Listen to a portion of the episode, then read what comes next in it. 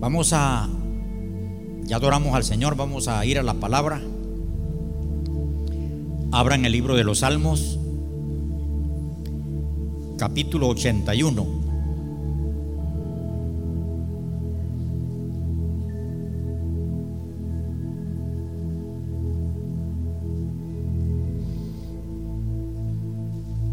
Vamos a, a ver este salmo acerca de lo que está diciendo Asad. Dice así, versículo 7 al 16. Lo leo en el nombre del Padre, del Hijo y del Espíritu Santo. En la calamidad clamaste y yo te libré. Te respondí en lo secreto del trueno. Te probé junto a las aguas de Meriba. Oye, pueblo mío, y te amonestaré. Israel, si me oyeres, no habrá en ti Dios ajeno, ni te inclinarás a Dios extraño. Yo soy Jehová tu Dios, que te hice subir de la tierra de Egipto. Abre tu boca y yo la llenaré. Oiga esto, pero mi pueblo no oyó mi voz, e Israel no quiso, no me quiso a mí. Lo dejé, por tanto, a la dureza de su corazón caminaron en sus propios consejos. Oh, si me hubiera oído mi pueblo, si en mis caminos hubiera andado Israel, en un momento habría yo derribado a sus enemigos y, vuelto mi mano contra sus adversarios. Los que aborrecen a Jehová se les habrían sometido y el tiempo de ellos sería para siempre. Le sustentaría Dios con lo mejor del trigo y con miel de la peña los saciaría. Oramos, Padre, te pedimos en el nombre de Jesús que nos hables, que nos ministres. Queremos oír, Señor, tu palabra, tu voz abrimos nuestro corazón, nuestra mente, para recibir tu palabra esta mañana. Gracias Señor por concederme el momento de estar en tu casa, de tener el privilegio Señor de oír tu palabra. Te lo pido en el nombre de Jesús. Amén. Yo les voy a hablar el día de hoy un oído sordo y sus consecuencias. Aquí está hablando Asad como que Dios Dios se queja. Primero Dios como que les recuerda, les dice en sus calamidades calamaste y yo te libré. Les está Dios recordando lo que Él ha hecho en el camino, en todo el desierto, todas sus calamidades. Tú clamaste y yo te respondí. Le está recordando todo lo bueno que fue en el camino. Hay personas que en su calamidad, en su en su problema, en su dificultad, en su enfermedad, en su dolor, en su desesperación, en el momento de peligro, clamaron. En ese apuro clamaron. Y Dios les respondió. Dios no dejó esperar, Dios le respondió. Le dice también el Señor, que Él les habló y los probó en las aguas. Pero después le dice, le dice, mi pueblo, el versículo 11, mi pueblo, habla de su pueblo, no está hablando del que no es pueblo. Pueblo de Dios es Israel. Pueblo de Dios es su iglesia. Ese es el pueblo de Dios, Israel. Pueblo de Dios es todo aquel que ha recibido a Jesucristo como Señor y Salvador de su vida. Es pueblo de Dios. Entonces está hablando con Israel y está hablando con la iglesia. Le dice aquí en el 11, mi pueblo no oyó mi voz. Ese es el oído sordo. ¿Cuándo es que se sabe que la persona no está oyendo?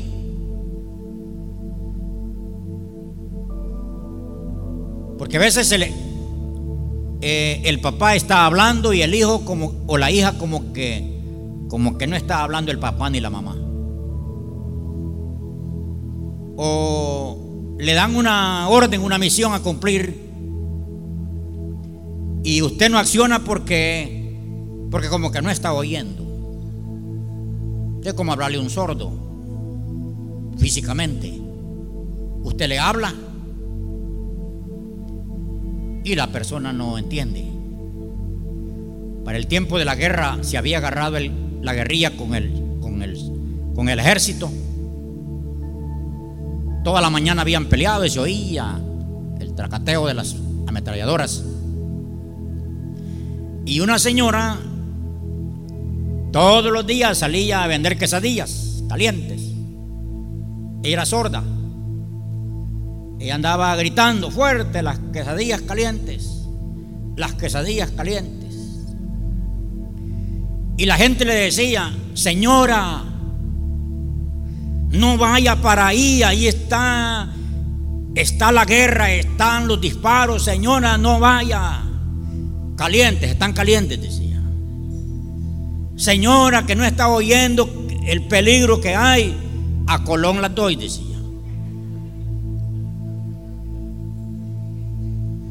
Y después la señora, a ver qué pasó. Porque era sorda. Le estaban hablando, advirtiendo un peligro, pero era sorda. Así el pueblo de Dios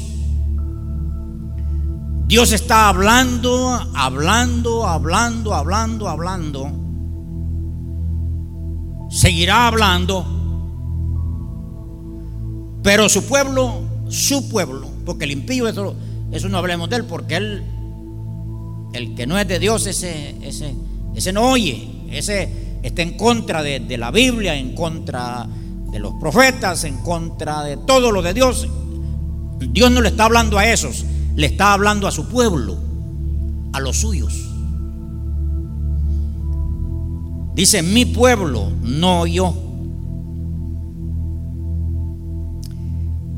Este pueblo había recibido tantos favores de Dios y Dios se los recuerda. Porque es una de las maneras de Dios hablarnos. Recordarnos sus misericordias oyeron los cantos, ¿verdad? Cantos que, que ministraban una verdad, lo que Dios ha hecho. De nosotros, de esa manera Dios nos habla cuando nos recuerda lo que Él ha hecho por nosotros. Si yo retrocedo un poquito mi memoria a a recordar todo lo que Dios me ha hecho a mí, entonces de esa manera Dios me habla. De las veces que me salvó, de las veces que me libertó, de las veces que me sanó, de las veces que me guardó, de las veces que me bendijo. Dios me habla. Cuando usted quiera retirarse de Dios, Porque siempre pega eso a la gente. Deseo de, ya no. Recuerde primero antes de irse lo que Dios le ha hecho. Un hermano de, de, una iglesia se iba a ir de, de la iglesia. Y eso es normal que le pegue a la gente eso. Quiere, quiere ir a explorar a otra parte. Y este hermano fue donde el pastor y le dijo, quiero que me bendiga. Me voy a ir de la iglesia, no me voy con resentimiento, no me voy en rebeldía, no me voy a ir hablando de la iglesia, quiero que me bendiga. Entonces el pastor le dijo, muy bien, gracias por tu sinceridad. Pero antes de que te vayas, te voy a pedir un favor, ¿me lo haces? Sí, pastor. Dígame. Te podrías quedar 40 días. Te pido 40 días que te quedes en la iglesia. Y a los 40 días te vas. Pero ¿me puedes hacer ese favor? Sí, le dijo. ¿Qué más le dijo? Te pido, le dijo, que en estos 40 días visites tres, tres vidas cada día. Le hables de Cristo. Si están enfermos, ora por ellos. Si están desanimados, anímales. Si puedes ayudarles en un bocado de pan, ayúdales. Amén, pastor, le dijo. Palabra dicha. Y este hombre otro día comenzó con las primeras tres vidas. Fue a hablarles de Cristo, oró por ellos, los invitó a la iglesia y esa familia vino a la iglesia. Otro día va lo mismo, de, las tres que visitaba, una familia recibía a Cristo. Y ya el domingo, ¿cuántas tenía? El hermano. Entonces el hermano ya cuando terminó los 40 días del trato con el pastor, entonces vaya, le dijo el pastor, hoy sí voy a orar por ti. Voy a bendecirte para que Dios te bendiga a donde te vayas a congregar. No, pastor, le dijo. Olvídese de lo que dije. No dije nada. No me voy. Me siento bien. Entonces, si a usted le pega ganas de, irse de, esta casa, voy a hacer lo mismo. Le voy a pedir que se quede 40 días y que busque almas y ya un 40 días. Y todos los que ganen 40 días no se los voy a llevar como otros han hecho. Se va usted y si su esposa lo sigue, bueno, y que no, no lo sigue, déjela. Si sus hijos se quieren quedar, déjenlos. Entonces, el que no está oyendo la voz hace todo lo contrario. Hermanos, nosotros tenemos la voluntad de oír o desoír. Usted oye la palabra, usted lee la palabra. Dios le habla a alguien, dile esto a, a esto. Porque Dios le habla a mujeres y a hombres, a niños y a jóvenes, que le vayan a dar un mensaje a alguien. En usted está oír o desoír. Igual como hace la gente. La gente está oyendo las prédicas, está oyendo, leyendo la Biblia, si es que la lee. Pero en la gente está oírlo o desoírlo. A eso es que le está diciendo Dios, pueblo mío, no me oíste. Nosotros tenemos la voluntad de amar o aborrecer. Amar a Dios o aborrecerlo, servirle o no servirle. Congregarnos o no congregarnos. Porque miren, ahí anda la gente que no cabe en metro, punto de encuentro, porque hasta San Miguel se van pagan transportes y no tienen, a las playas, lleno aquello. Pero ya la iglesia, ya no, ya ahí hay peligro. Ya en la iglesia sí hay peligro. Y deben de saber que aquí hay una palabra profética, hay una oración, un acto profético que hemos hecho en las puertas de este templo que todo el que entre por esa puerta, si venía con ese virus, el virus se muere.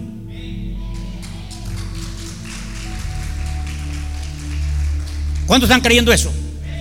Crean conmigo, pues, porque, porque así tiene que ser. Aquella víbora que, que se colgó de la mano de Pablo, dice que todos esperaban que Pablo porque se hinchara. Era un animal peligrosísimo. 40 minutos duraba la persona después de mordido de esa. Le introducía la ponzoña, porque no es solo que muerden, introducen el veneno. Y dice que esperaban que Pablo cayera, se hinchara y cayera muerto.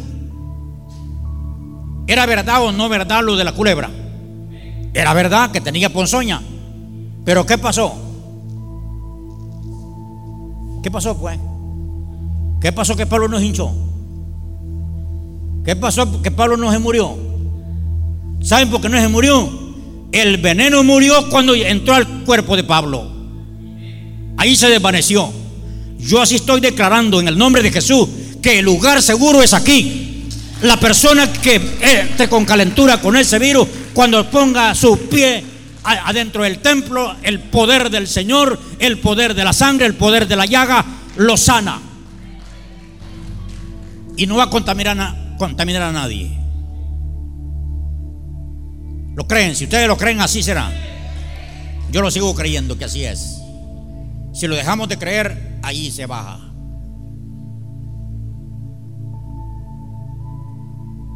Entonces, en nosotros está la voluntad de oír o no oír.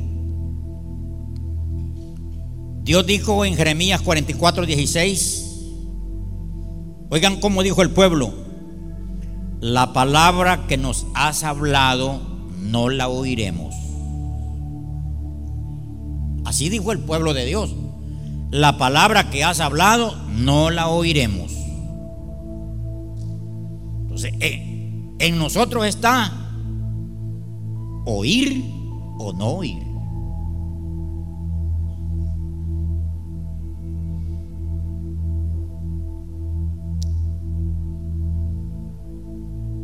Cuando Cristo andaba en la tierra, les estaba enseñando a sus seguidores.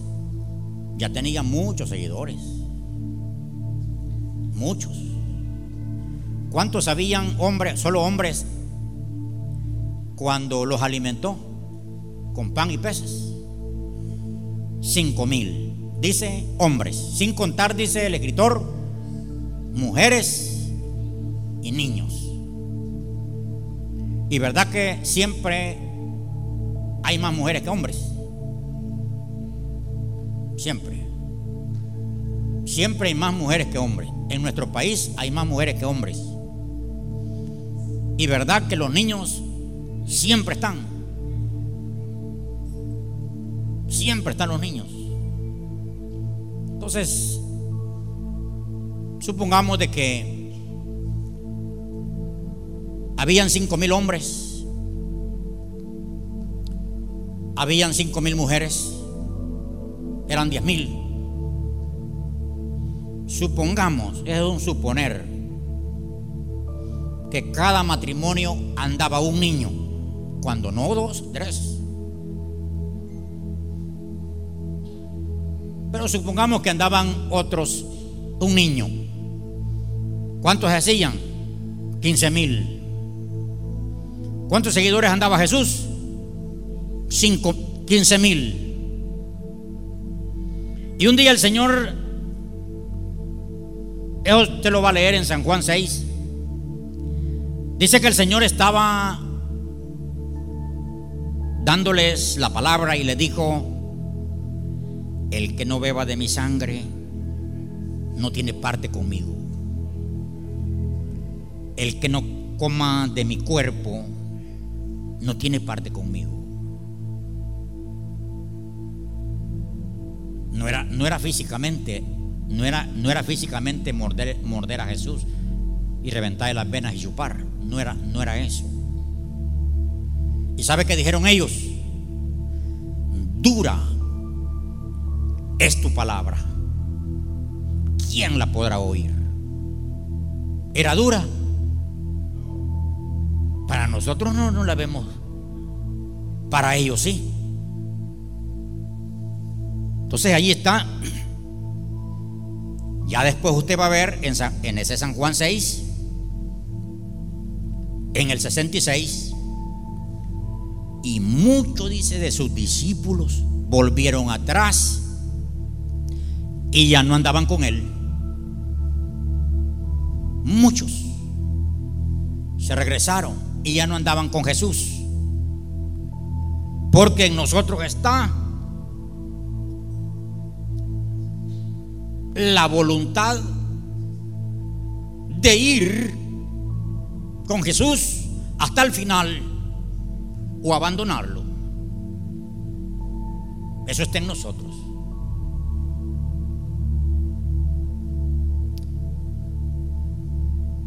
Me decía un hermano esta semana de una iglesia aquí en la Unión, de un cantón, eran 45 miembros, y la pandemia se los acabó y solo han quedado cuatro. No es que se murieron físicamente, sino que por, por no congregarse, hoy ya no son nada. Porque hay gente templista que relaciona el congregarse con ser hijo de Dios. Yo dije, si no me congrego no soy nada. Si me congrego sí. ¿Cómo piensan ustedes? Yo digo que ustedes son hijos de Dios y no los divorcia, pero sí, la Biblia dice, no dejando de congregarse, como algunos lo tienen por costumbre. Uno se congrega, ¿verdad? Porque siente la voluntad de oír, de venir a adorar, de venir a servir al Señor. Pero eso no quiere decir que cuando salimos de aquí ya no somos. Siempre somos.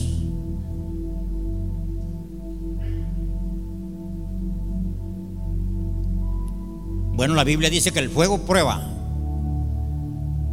el fuego prueba. Esta pandemia ha probado a muchos de a muchos que se decía que eran. Ahora que ya ya se puede salir y ya se puede ir al culto, hoy se va a ver quién quién.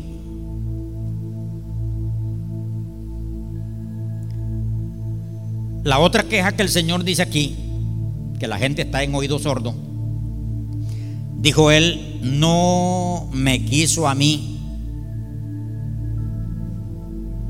ya no quisieron a Dios, porque ellos querían de Dios solo sus favores. Ellos querían a Dios solo sus manos. cuando pensaban en Dios, solo veían sus manos, las manos de Dios. Las manos porque estaban acostumbrados solo a recibir. ¿Se acuerdan de los, de los, de los que venían de Egipto? Esa gente que venía de Egipto, toda su vida habían pasado haciendo adobe, ladrillo. Toda la vida, desde que amanecía hasta que anochecía, siendo ladrillo, sin ganar un cinco. El pago era dejarlos vivir. La vida de ellos era el pago. No les daban nada. Nada de, dinero. El pago era dejarlos vivir y por quizás la comida que les daban. Entonces, ese pueblo, cuando Dios lo sacó de Egipto, empezaron a ver la mano de Dios moverse, sacarlos con mano poderosa de Egipto. Tuvo que hubieron haber plagas ahí para que el faraón lo soltara. Dios le envió plagas. El pueblo salió, llegó al mar, el mar se les abre. Miren qué bonita esa, esa caminata, que se abre el mar. Eso quiere decir que todo obstáculo se iba apartando tenían hambre, caía por la mañana una lluvia de pan, de maná. Ese pan traía todo lo que el cuerpo necesita. Todo. Traía ese maná. Y ellos, el costo era solo salir, recoger y comer. Y no tenían que recoger para mañana, solo el viernes sí. Y Dios les daba de comer. Una vez dijeron, ya no queremos este pan, queremos carne.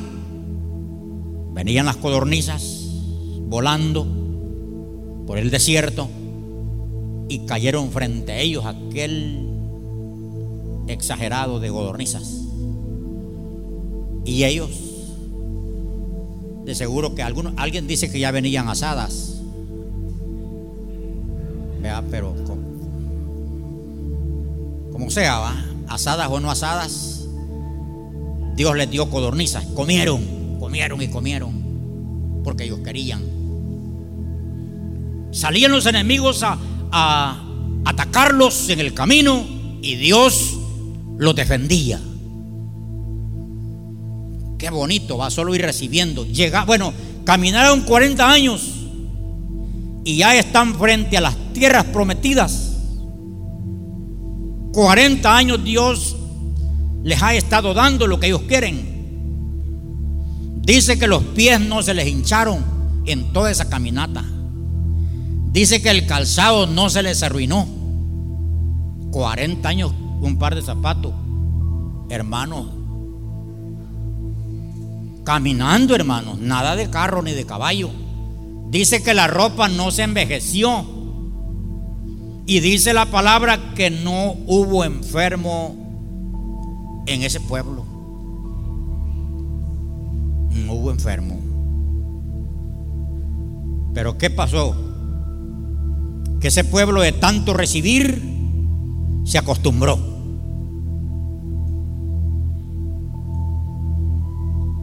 Y el problema era que ya cuando entraran a las tierras prometidas, la promesa que Dios les había dado, porque si entraron a poseerla, cesó, ya cesó el, el maná.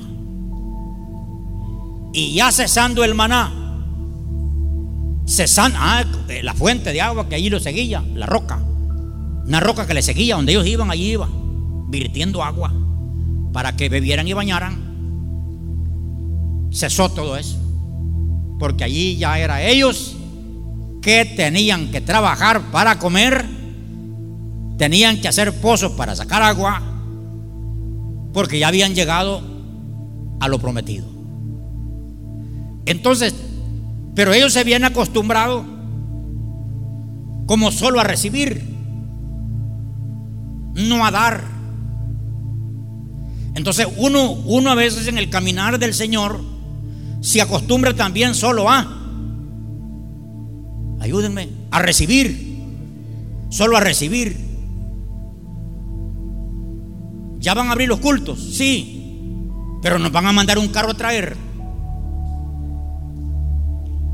¿Ya van a abrir los cultos? Sí. Pero nos van a mandar el bus.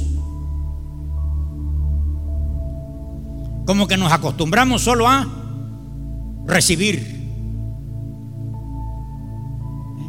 Ya andaría el pastor repartiendo alimentos en toda, a todos los hermanos. Sí, en mi corazón. Sí. Salí dos veces a, repartir. Y lo que CDI aporta a la iglesia, a los niños que están inscritos, se les va a repartir una vez al mes. A darles de comida, de comer. Estamos haciendo algo.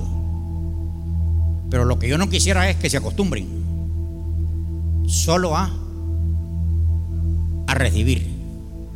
Tienen que acostumbrarse a, a dar. De, de consumidor a proveedor. Eso es lo que le pasaba al pueblo. Entonces despreciaron a Dios.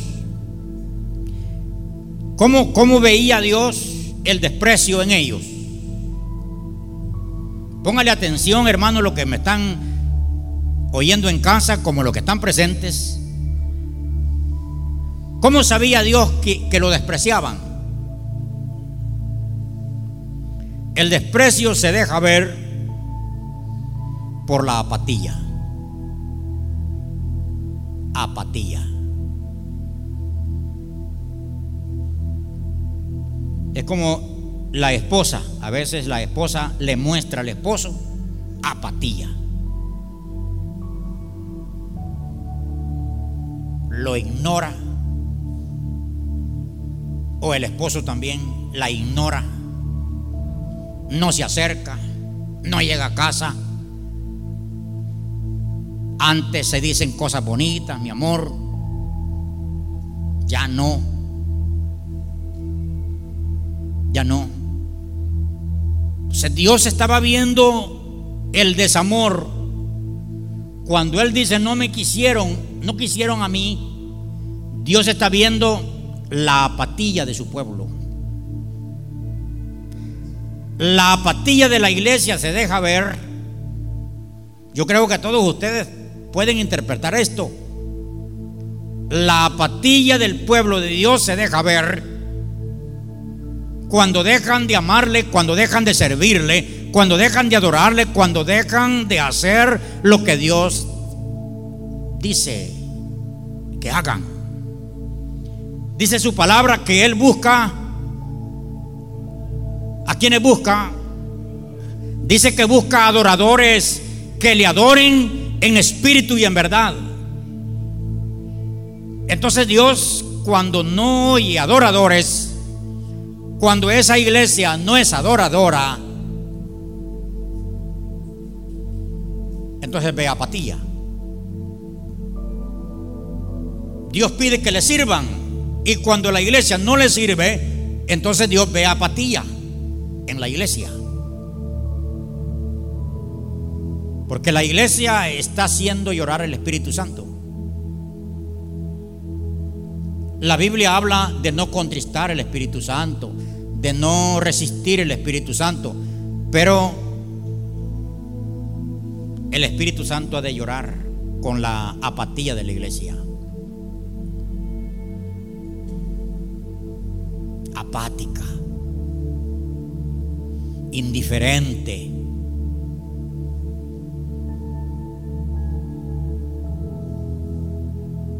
Porque una cosa es decirlo y otra cosa es hacerlo. Yo les puedo decir muchas cosas bonitas que las aprendí o las leí. Pero la verdad es hacer. Hacer las cosas.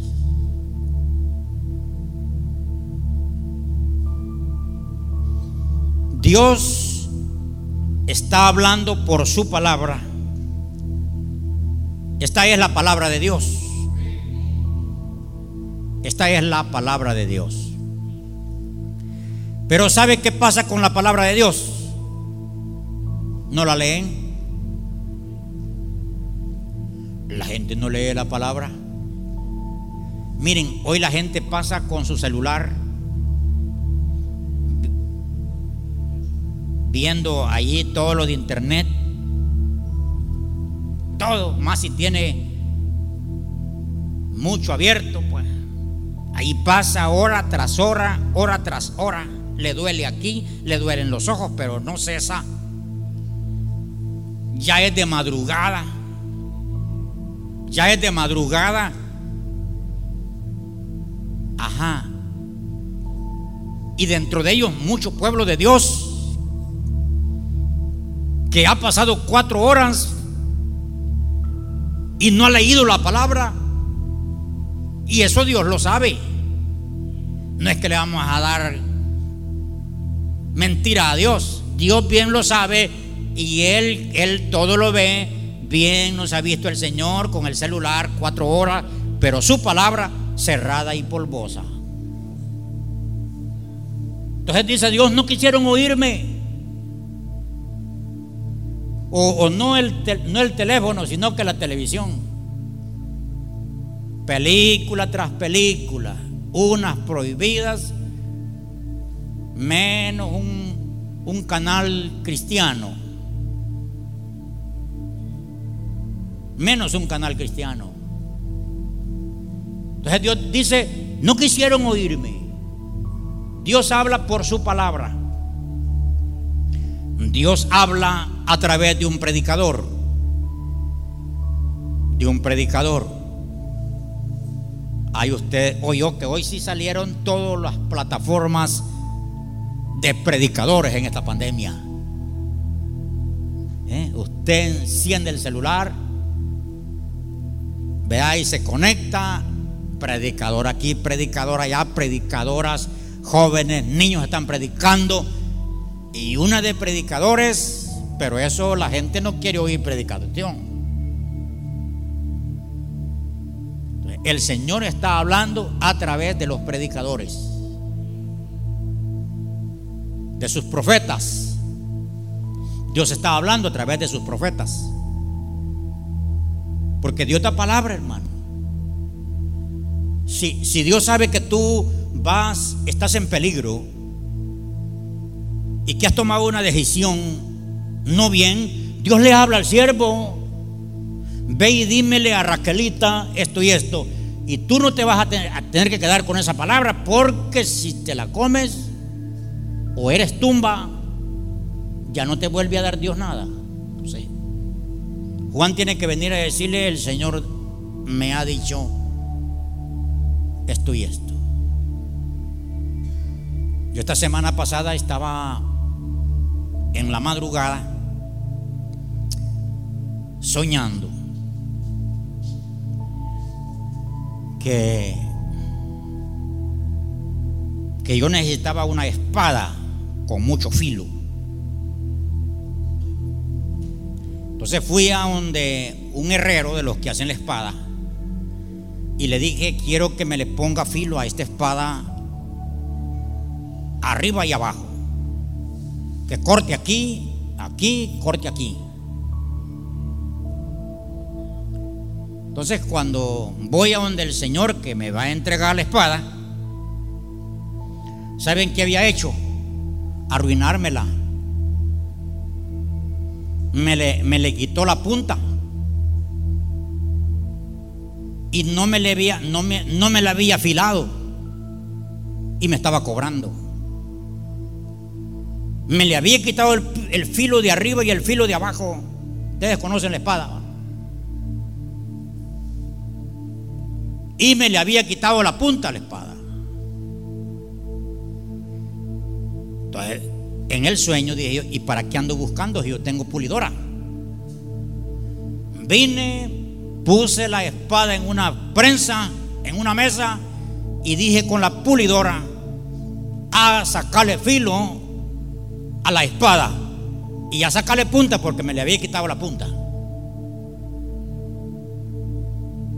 Entonces me desperté en ese trabajo haciéndola, puliendo la, la espada. Ustedes ya han de estar interpretando. ¿Verdad que ustedes ya han de estar interpretando qué significa la espada? desafilada, arruinada. ¿Y qué significa una espada bien afilada?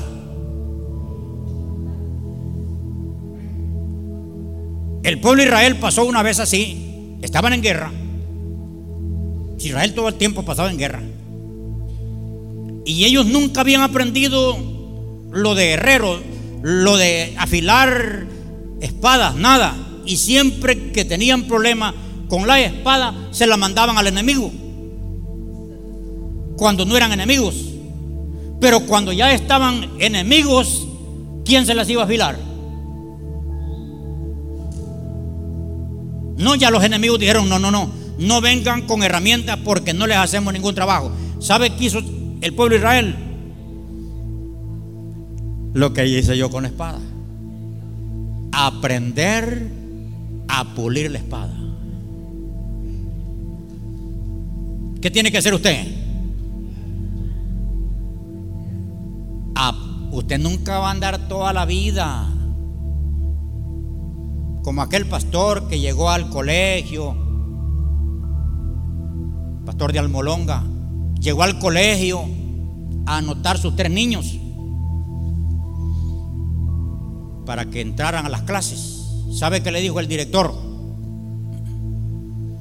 Para protestantes no hay espacio. En esta escuela no se anotan hijos de protestantes, eran hijos de creyentes. Y va este pastor a llorar delante del Señor. Que por qué estaba siendo despreciado sus niños que no los querían en la escuela. Así hacemos nosotros.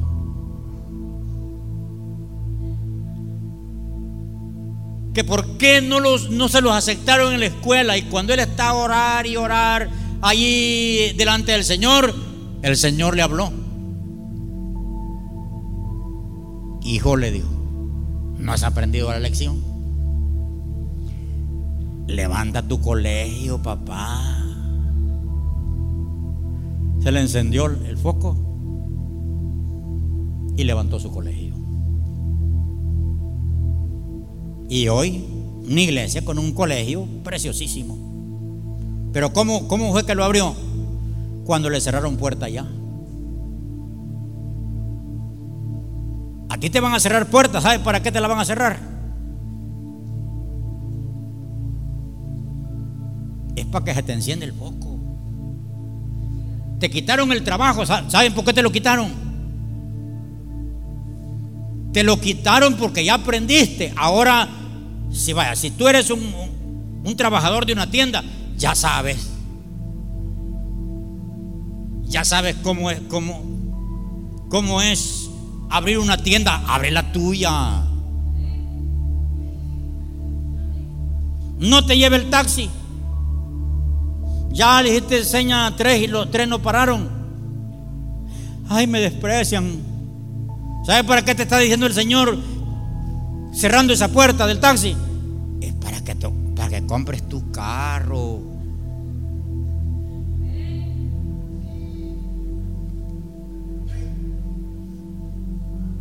El hermano que pasaba llevándome a la iglesia hoy ya se cansó, ya no me lleva.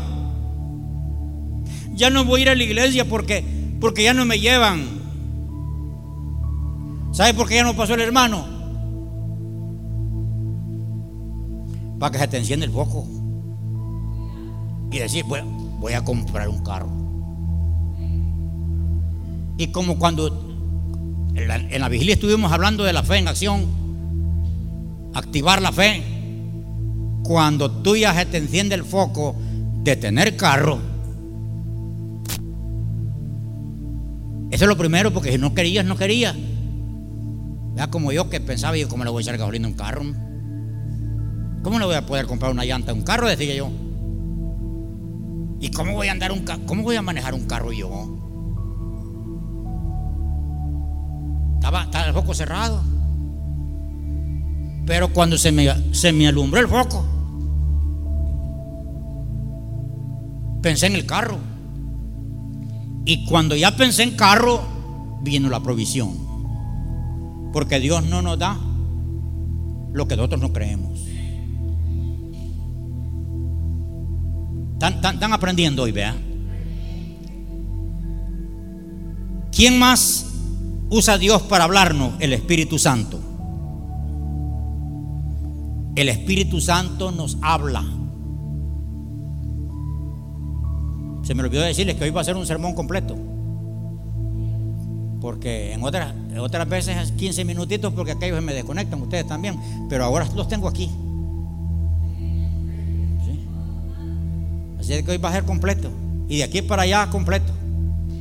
Yo solito aquí porque esas días no me decían nada. Ni se reían, ni, ni, aplaudían, ni, ni amén, ni nada. Pero ahora están ustedes ahí. Y ustedes también están ahí. El Señor nos habla también a través del Espíritu Santo. El Espíritu Santo nos habla a nuestra conciencia. La voz del Señor a tu conciencia. ¿Por qué vinieron hoy ustedes? Porque el Espíritu Santo les puso en su corazón. Ustedes tienen que ir allá. Así por internet no, no, no, no se llenan. Vayan allá. Ustedes obedecieron la voz del Espíritu Santo a su conciencia. El Espíritu Santo nos redarguye, de esa manera nos habla. El Espíritu Santo nos redarguye, nos habla. Si hemos fallado, el Espíritu Santo nos habla. Pobrecito aquel, bueno, porque ya voy a hablar de eso, aquel que el Espíritu Santo ya lo dejó. Entonces Dios habla también a través de sus providencias. Sus providencias. Una vez llegué allá donde el hermano Crescencio y él me dijo, venga a ver, Hoy en, los primeros días de la pandemia, de la cuarentena, venga a verme, dijo. Que yo pensaba así es como estar haciendo hermana Irma con el hermano Crescencio. Miren, venga a verme, una mesa,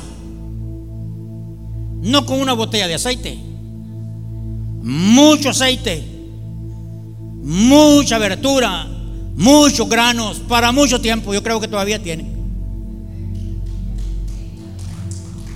Dios habla, Dios habla a través de su providencia. Dios nos dice, miren, aquí estoy con ustedes. Estoy con ustedes.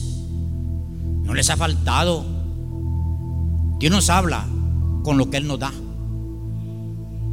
Y si yo no, no, no entiendo que Dios me está hablando, ¿cuándo voy a entender?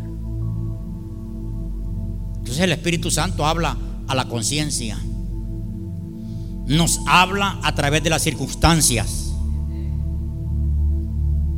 A través de las circunstancias que nos acontecen en el caminar. ¿Se acuerdan de aquel hombre que, que Dios le habló? Le habló primero al oído. No entendió el hombre, Balaán. Se subió en su asna y dijo allá a maldecir a Israel. Dios ya le había dicho no vayas. Pero Dios le habló cuando la asna se acercó al paderón y al pie se lo, se lo raspó y, y quedó Balaán porque la burra se pegó al paderón y le apretó el pie. Dios le habló, Dios le estaba diciendo, te dije que no fueras. Dios habla a través de las circunstancias.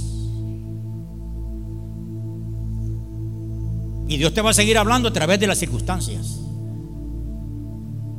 Balaán no tuvo con ese raspón del pie. Siguió. Como iba subido en, la asna, siguió. Allá más adelante el asna se echó. Sacó aquel la vara y empezó a darle a la asna. Volvió a hablar Dios. ¿En quién habló? En la asna. La asna le dijo, ¿qué te he hecho yo? Ya que un animal le hable a uno, ya no hay cuándo. ¿Qué te he hecho yo? Le dijo la asna. Para que me castigues.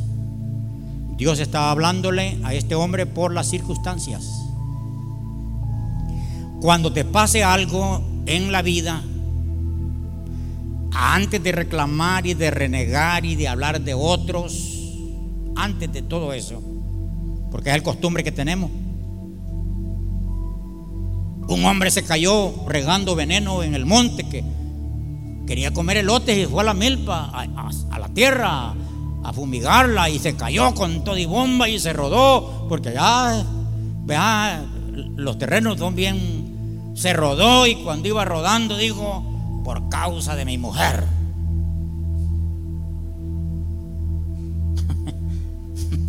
por causa de la mujer se había caído. Es que nosotros somos listísimos para echarle la culpa a otro. Es por causa del pastor. Vea. No, cuando nos esté pasando algo, lo primero que tenemos que hacer es Señor, ¿qué me quieres decir con esto? ¿Qué me estás diciendo con esto? No le eche la culpa a los demás. Si usted quiere ser restaurado toda la vida, haga como dijo, el hijo pródigo. El hijo pródigo no le echó la culpa al papá, ni a su hermano, ni a su mamá, ni a su casa él dijo, volvió en sí, pensó en su casa, me voy a levantar y voy a ir, dijo. Y no llegó culpando a su hermano, que mira, ¿por qué ese, ese, ese mi hermano no me acepta? No. Él. La persona que vive echándole culpa a otro nunca se podrá restaurar. Porque otro es el culpable, no él. Y Dios le está hablando a él.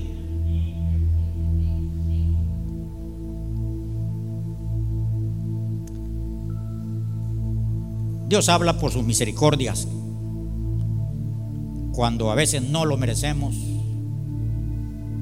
No lo merecemos por lo malo que somos, pero Él, su misericordia, está ahí. No lo merecemos. Miren, en esta pandemia se ha, muerto gente buena gente útil en la tierra. Dios mío. Pero gente mala no se ha muerto. Bueno, para que estemos aquí nosotros, pues. ah, porque usted estaba pensando en otro, en el vecino. No moleste. Usted ya estaba pensando en el vecino. No, piense en usted.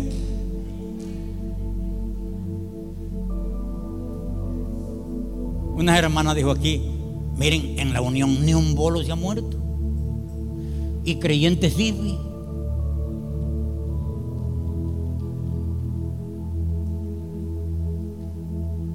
Jalo allí piense usted. Que hay quien no merece la misericordia, pero la misericordia está allí. Ahora dejemos ya la sordera y todo eso, la indiferencia. Ahora veamos la consecuencia. Dice Dios en su palabra, después que Él dice que no le oyen y lo han dejado, Él dice, los dejé. Los dejé, dice, por tanto, a la dureza de su corazón. Ay, hermano que Dios nos deje, que Dios nos deje que nos suelte como el papá suelta a su hijo. Allá ya está grande. Vive tu vida. Dice Dios, lo dejé. Hay tanta gente que ya Dios lo dejó. Estuvo hablándoles, estuvo tratándolos, estuvo llamándolos, estuvo mostrándoles misericordia les habló con su espíritu, les habló con la palabra, les habló con el profeta, les habló en boca del pastor, les habló con un consejero, les habló por una circunstancia y no no quisieron, entonces Dios los deja. Vivan su vida. Es triste la condición de aquel a cual Dios deja. Ya le habló, lo deja libre a su voluntad. Vive tu vida. Haz tu voluntad. Dios mío. Ya Dios no, no habla porque es triste, hermano. Ya que Dios no hable. 400 años de Malaquías a Mateo, Dios no habló. No habló. No había voz de profeta. Ya Dios no habló. Dios no le habló al profeta, ni el profeta habló. 400 años de silencio. Qué tremendo, hermano. Triste que ya Dios no me hable porque me habló mil veces y no, le hice caso.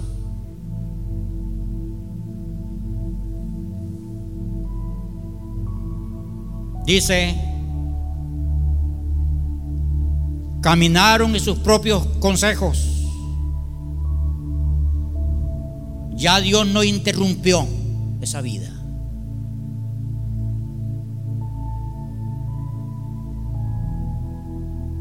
Vea, porque ya Dios te habló por la palabra, te habló por el profeta, te habló por su espíritu, te ha hablado a tu conciencia, te ha hablado por la circunstancia, ya te pasó varias veces. Varias veces ya te, ya, te habló Dios en una circunstancia. Porque nosotros a veces hacemos oraciones almáticas y Dios no las, no las tomó almáticas. Un hermano una vez oró y dijo, Señor, si me voy a apartar de ti, mátame. Esa puede ser una oración almática en aquellas horas buenas que tenemos con el Señor, le dijo el hermano, Señor, si me voy a apartar de ti, mátame. Él le, le dio un paro y se murió.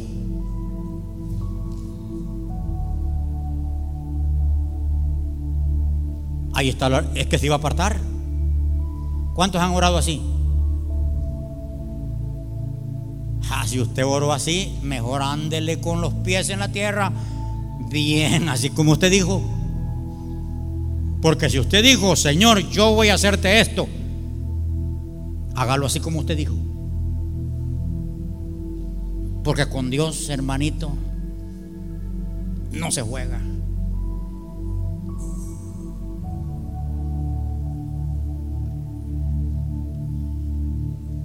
Dios ha revelado el camino de la vida. Dios le ha revelado ese camino de la vida y Él se goza. Dios se goza en tener comunión con nosotros. Dios se goza al bendecirnos. Dios, e, estas reuniones, estas reuniones, por eso el enemigo no quería reuniones. Porque una reunión de los hijos de Dios es poderosísima. Los hijos de Dios juntos orando, eso es poderosísimo. Dice su palabra que donde están dos y tres, ahí está el Señor en medio. Eh, eh, ¿Qué va a creer el, enemigo que nos reunamos si el Señor allí está en medio? Los enemigos una vez dice que dijeron, ¿Qué gritolera se oye en el pueblo? ¿Qué es eso? Porque dice que se oía desde lejos los gritos. Dijeron ellos como pueblo en fiesta. Y alguien le dijo, es que Jehová ha venido al campamento de ellos. Por eso es que cuando Cristo está allí, No seamos religiosos. Gritemos porque el Señor está ahí.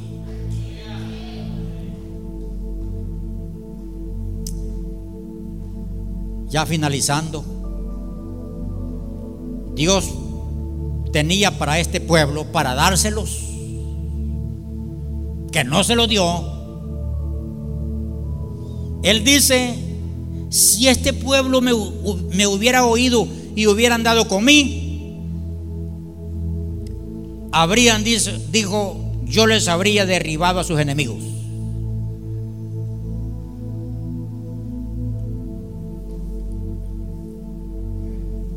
Porque miren,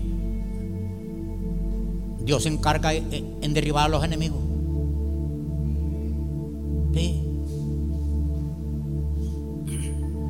Ya les he dicho, yo andaba, cuando yo vine a Cristo,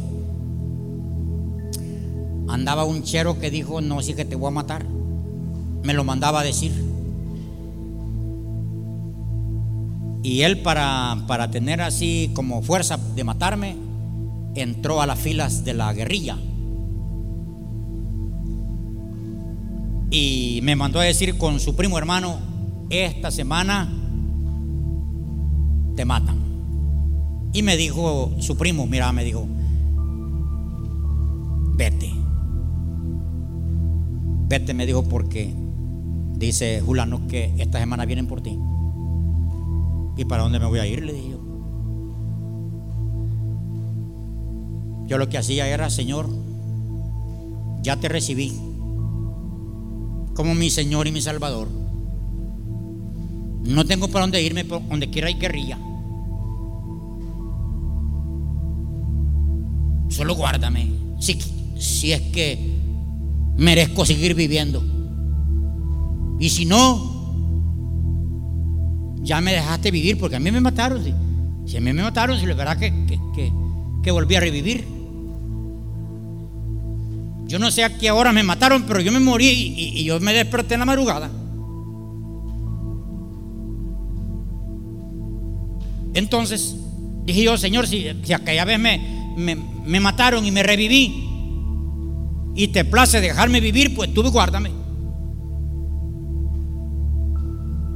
Y viene un primo hermano de nosotros y dice, con un camión, suban todas las cosas, suban lo que puedan, camas, suban granos porque esta noche vienen a darle a este cantón. Un guardia le había dicho. Reveló el secreto. Ahí decimos nosotros a echar cama. Allí quedaron todas las vacas, los bueyes, allí quedaron los cerdos, la gallina, allí quedó. Ahí quedó. Eso se lo comió la, la gente. Y nos fuimos. Llegó el ejército con metralladoras, con helicópteros, le dio parejito. Allí murió el que me había mandado a decir que esa semana yo moría. No me alegro porque se murió, porque pobrecito, se murió sin Dios y sin esperanza. No era cristiano. Pero dice si me hubieran oído, yo hubiera derribado a sus enemigos. Y no les sigo contando de los otros que cayeron,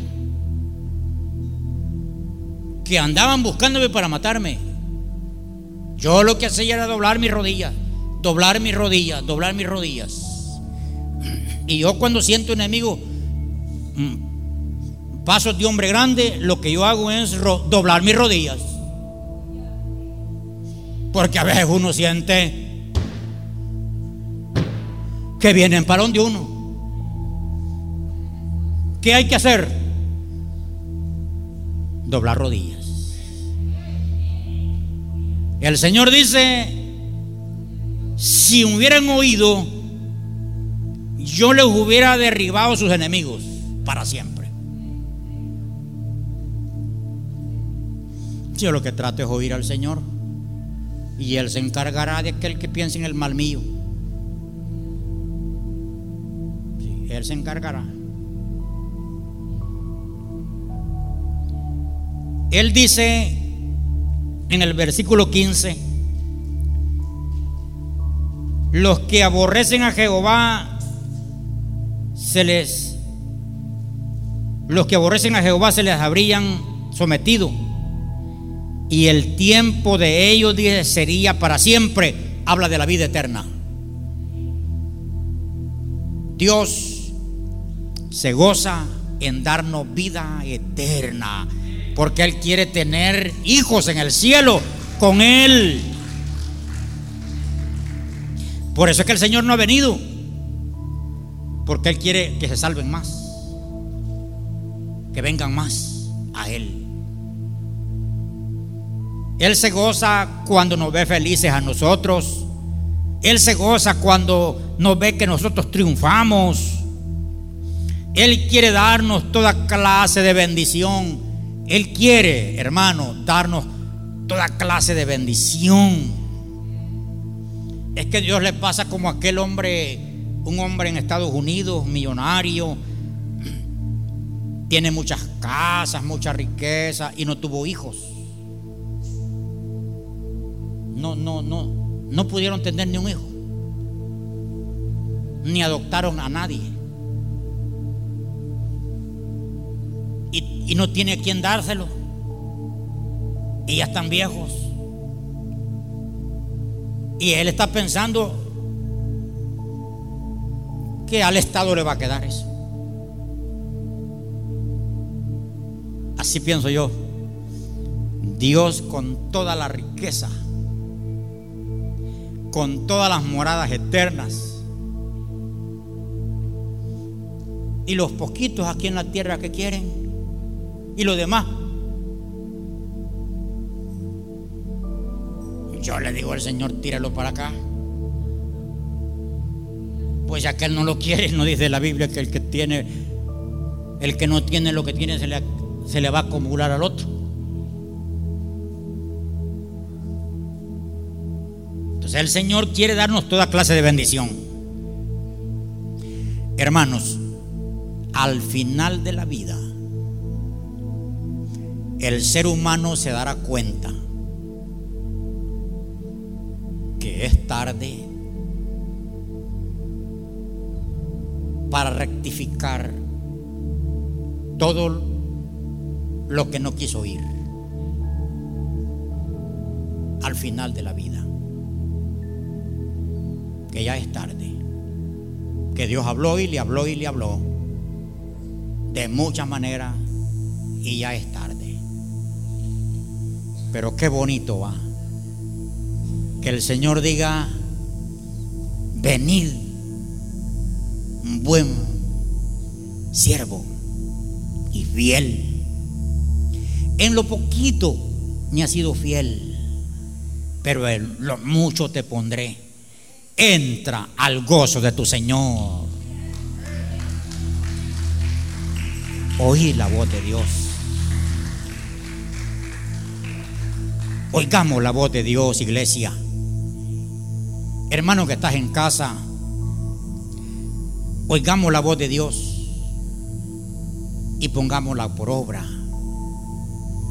Vamos a hacer lo que Él nos dijo que hagamos. No solo la oigamos, porque quien solamente oye y oye y oye y oye y oye.